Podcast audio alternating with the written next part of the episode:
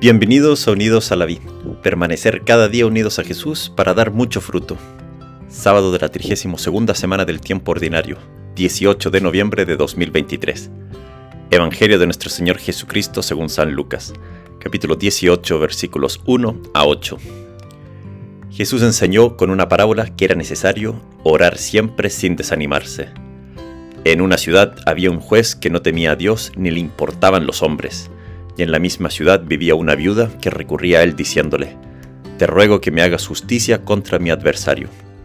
Durante mucho tiempo el juez se negó, pero después dijo, Yo no temo a Dios ni me importan los hombres, pero como esta viuda me molesta, le haré justicia para que no venga continuamente a fastidiarme.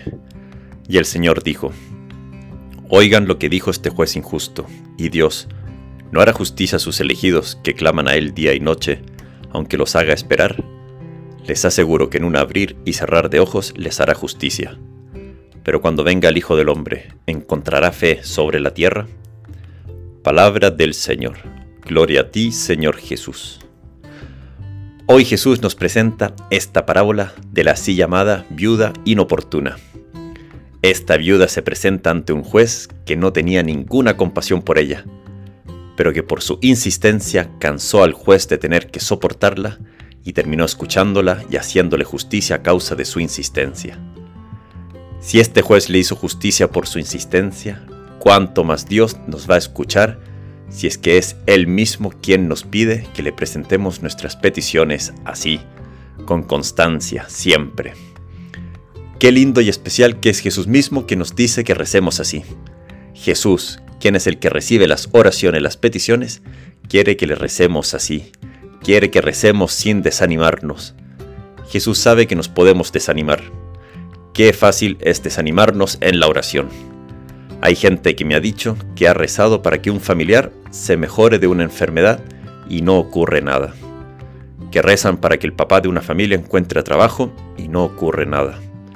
Es muy fácil ante esto desanimarnos, pensar que rezar es inútil, que solo perdemos el tiempo, en esta parábola Jesús nos enseña que el juez siempre está escuchando la plegaria de la viuda. Una cosa es que no responde inmediatamente, pero sí la escucha. Una gran verdad que nos enseña esta parábola es que Dios escucha siempre nuestra oración, siempre. La parábola sigue y dice que durante mucho tiempo el juez se negó a responderle la plegaria a la viuda. Qué misterio, que a pesar de escuchar la oración, puede pasar mucho tiempo para que Dios nos conceda lo que pedimos en nuestra oración.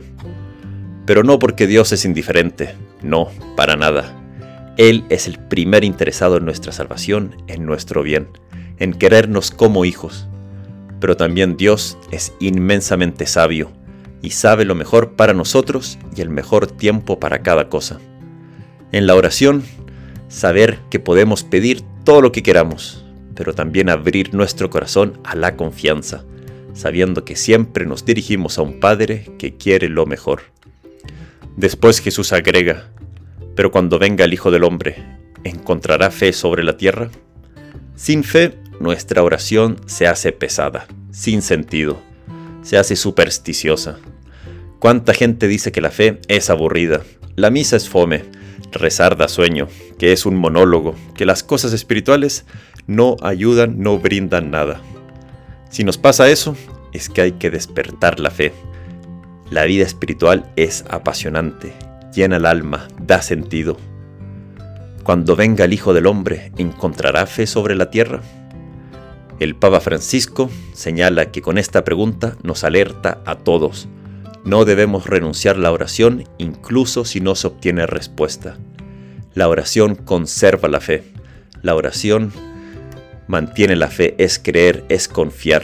Sin la oración, la fe vacila. Pidamos al Señor una fe que se convierta en oración incesante, perseverante, como la de la viuda de la parábola, una fe que se nutre del deseo de su venida.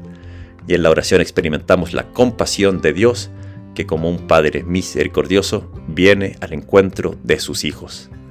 Así que hoy, dedícale un tiempo de tu día, reza a Dios, pídele con confianza y ábrete a la inmensa bondad y misericordia de sus planes hacia ti.